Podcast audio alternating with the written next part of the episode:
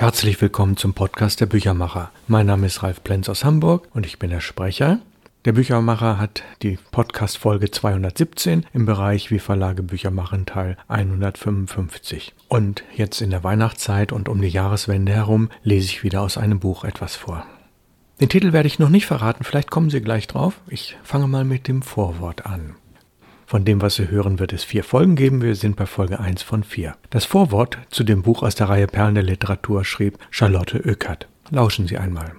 Wie in dieser Erzählung der Held hat auch der Autor eine Frau im Sturm erobert. Eine von berühmten Malern, Musikern, Architekten und Schriftstellern umschwärmte Frau in den Jahren nach dem Ersten Weltkrieg in Wien. Alma Mahler-Werfel. Sie war verheiratet mit Gustav Mahler und nach dessen Tod verlobt mit Oskar Kokoschka.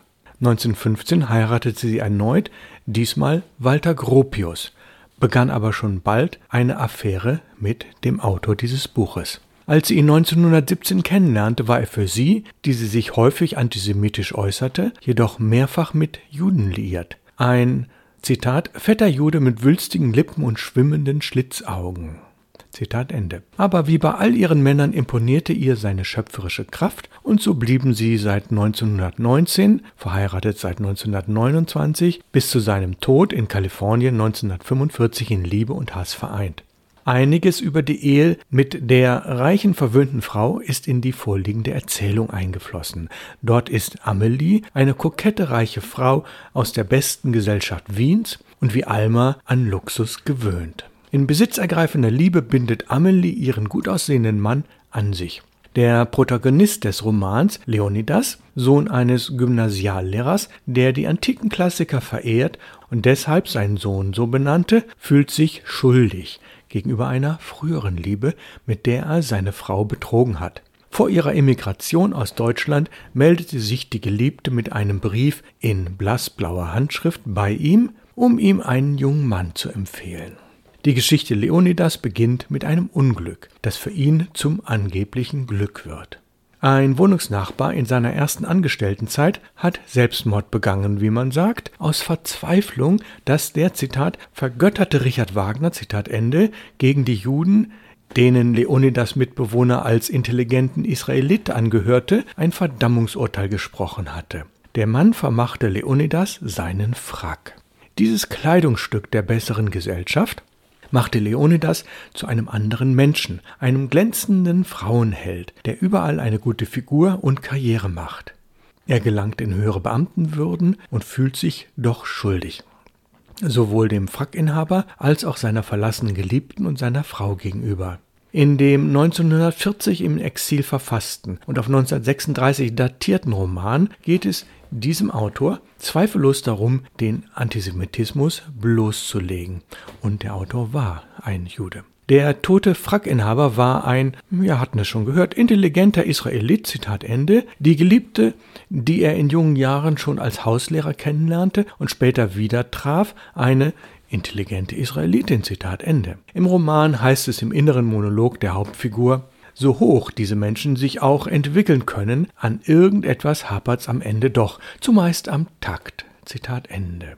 Hier interpretiert der Autor, der ja ein Jude ist, gängige antisemitische Gedanken. Das Thema Schuld durchzieht fast alle Romane dieses Autors. 1890 in Prag geboren, begann der Autor dort als Lyriker, geschätzt von Franz Kafka. Trotz seiner jüdischen Herkunft fühlte sich der Autor dem Katholizismus zugeneigt, konvertierte sogar einmal, machte das aber zum Ärger seiner Frau rückgängig. Als ihm auf der Flucht 1940 vor dem Grenzübertritt in Lourdes geholfen wurde, schwor er über die heilige Bernadotte und ihre Beziehung zu der Dame, Maria also, ein Buch zu schreiben. Ein Versprechen, das er 1941 mit dem kommerziell sehr erfolgreichen Lied von Bernadette einlöste. Vieles am Katholizismus faszinierte den Autor, jedoch betonte er im Vorwort, dass er Jude sei. Werfels Zerrissenheit, ja und nun wissen wir, wie der Autor heißt, Franz Werfel. Werfels Zerrissenheit, seine inneren christlich-jüdische Koexistenz, sein persönliches Schuldbekenntnis gegenüber einer Vaterfigur oder sogar Gott prägt alle seine Romane. Er scheute sich nicht, heiße Eisen anzupacken, die in seinem Roman Die 40 Tage der Musadak 1933 erschien, der bei Armeniern beinahe als Nationalepos angesehen wird. verarbeitet er doch darin den Genozid an den Armeniern durch die Türken im Ersten Weltkrieg. In der blassblauen Frauenschrift landen die Konflikte vor einem inneren Gerichtshof Leonidas, als ihn erneut ein Brief erreicht. Vor einem imaginären Gericht verteidigt er sich für seinen Ehebruch. Doch die Umstände wenden sich, bevor er seiner Frau die Beziehung mit der Verfasserin der blassblauen Briefe beichten kann. Seine Frau klagt sich selbst an, ihn zu Unrecht verdächtigt zu haben. Franz Werfel bedient in diesem Roman auch das romantische Motiv des Doppelgängers. Auf seiner verzweifelten Wanderung durch Wien begegnet er einem Mann, der alt und verwüstet aussieht. Nach dem Alter befragt, ist er aber genauso alt wie Leonidas, der scheinbar jugendfrische Mann, der versäumt hat, das Angebot zur Rettung anzunehmen, das ihm durch die Begegnung mit der früheren Geliebten gegeben wurde, um seinem Leben einen neuen, tieferen Sinn zu geben. Franz Werfel, der Autor, war im Leben sehr erfolgreich. Viele seiner Romane wurden in Hollywood verfilmt. Seine Komödie Jakobowski und der Oberst mit Danny Kaye und Kurt Jürgens ist ein wunderbares, seltenes Juwel, das zeigt, wie komisch auch große Ernsthaftigkeit sein kann und wie gut sich große Literatur verfilmen lässt. Sein Roman Der Abituriententag von 1928 ist ebenfalls immer noch wie die vorliegende psychologische Studie eines Mitläufers in der Erzählung der blassblauen Frauenschrift sehr lesenswert. Ja, also dieses Vorwort war von Charlotte Ückert und es handelt sich bei dem Autor dieses Buches um Franz Werfel und der Titel heißt Die blassblaue Frauenschrift. Das ist bislang nie als Buch erschienen, sondern immer nur im Rahmen von Erzählbänden und es ist erfolgreich verfilmt worden. Nun beginne ich mit dem Lesen, mit dem ersten Teil des ersten Kapitels. Erstes Kapitel, April im Oktober. Die Post lag auf dem Frühstückstisch. Ein beträchtlicher Stoß von Briefen, denn Leonidas hatte erst vor kurzem seinen 50. Geburtstag gefeiert und täglich trafen noch immer glückwünschende Nachzügler ein. Leonidas hieß wirklich Leonidas. Den ebenso heroischen wie drückenden Vornamen verdankte er seinem Vater, der ihm als dürftigen Gymnasiallehrer außer diesem Erbteil nur noch die vollzähligen griechisch-römischen Klassiker und zehn Jahrgänge der Tübinger altphilologischen Studien vermacht hatte. Glücklicherweise ließ sich der feierliche Leonidas leicht in einen schlicht gebräuchlichen Leo umwandeln. Seine Freunde nannten ihn so und Amelie hatte ihn niemals anders gerufen als Leon. Sie tat es auch jetzt, indem sie mit ihrer dunklen Stimme der zweiten Silbe von Leon eine melodisch langgezogene und erhöhte Note gab. Du bist unerträglich beliebt, Leon, sagte sie. Wieder mindestens zwölf Gratulanten. Leonidas lächelte seiner Frau zu, als bedürfte es einer verlegenen Entschuldigung, dass es ihm gelungen sei, zugleich mit dem Gipfel einer glänzenden Karriere sein fünfzigstes Lebensjahr zu erreichen. Seit einigen Monaten war er Sektionschef im Ministerium für Kultus und Unterricht und gehörte somit zu den 40 bis 50 Beamten, die in Wirklichkeit den Staat regierten. Seine weiße ausgeruhte Hand spielte zerstreut mit dem Briefstapel. Amelie löffelte langsam eine Grapefruit aus. Das war alles, was sie morgens zu sich nahm. Der Umhang war ihr von den Schultern geglitten. Sie trug ein schwarzes Badetrikot, in welchem sie ihre alltägliche Gymnastik zu erledigen pflegte. Die Glastür auf die Terrasse stand halb offen. Es war ziemlich warm für die Jahreszeit. Von seinem Platz aus konnte Leonidas weit über das Gartenmeer der westlichen Vorstadt von Wien hinaussehen, bis zu den Bergen, an deren Hängen die Metropole verebbte. Er warf einen prüfenden Blick nach dem Wetter, das für sein Behagen und seine Arbeitskraft eine wesentliche Rolle spielte. Die Welt präsentierte sich heute als ein lauer Oktobertag, der in einer Art von launisch gezwungener Jugendlichkeit einem Apriltag glich.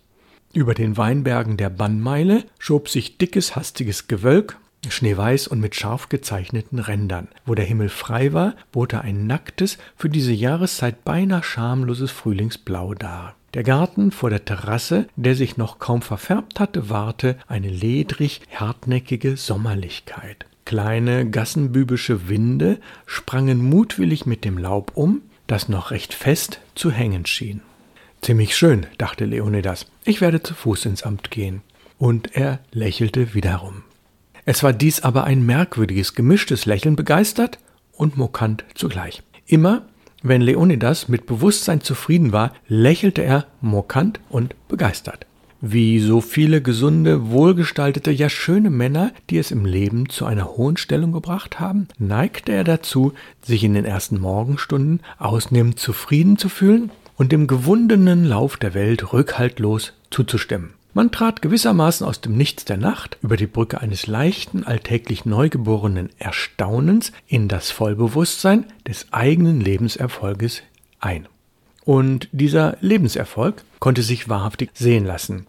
Sohn eines armen Gymnasialprofessors achter Rangklasse. Ein Niemand, ohne Familie, ohne Namen, nein, Ärger, mit einem aufgeblasenen Vornamen behaftet. Welch eine triste, frostige Studienzeit. Man bringt sich mit Hilfe von Stipendien und als Hauslehrer bei reichen, dicklichen und unbegabten Knaben mühsam durch. Wie schwer ist es, das verlangende Hungerblinzeln in den eigenen Augen zu bemeistern, wenn der träge Zögling zu Tisch gerufen wird. Aber ein Frack hängt dennoch im leeren Schrank. Ein neuer, tadelloser Frack, an dem nur ein paar kleine Korrekturen vorgenommen werden mussten. Dieser Frack nämlich ist ein Erbstück.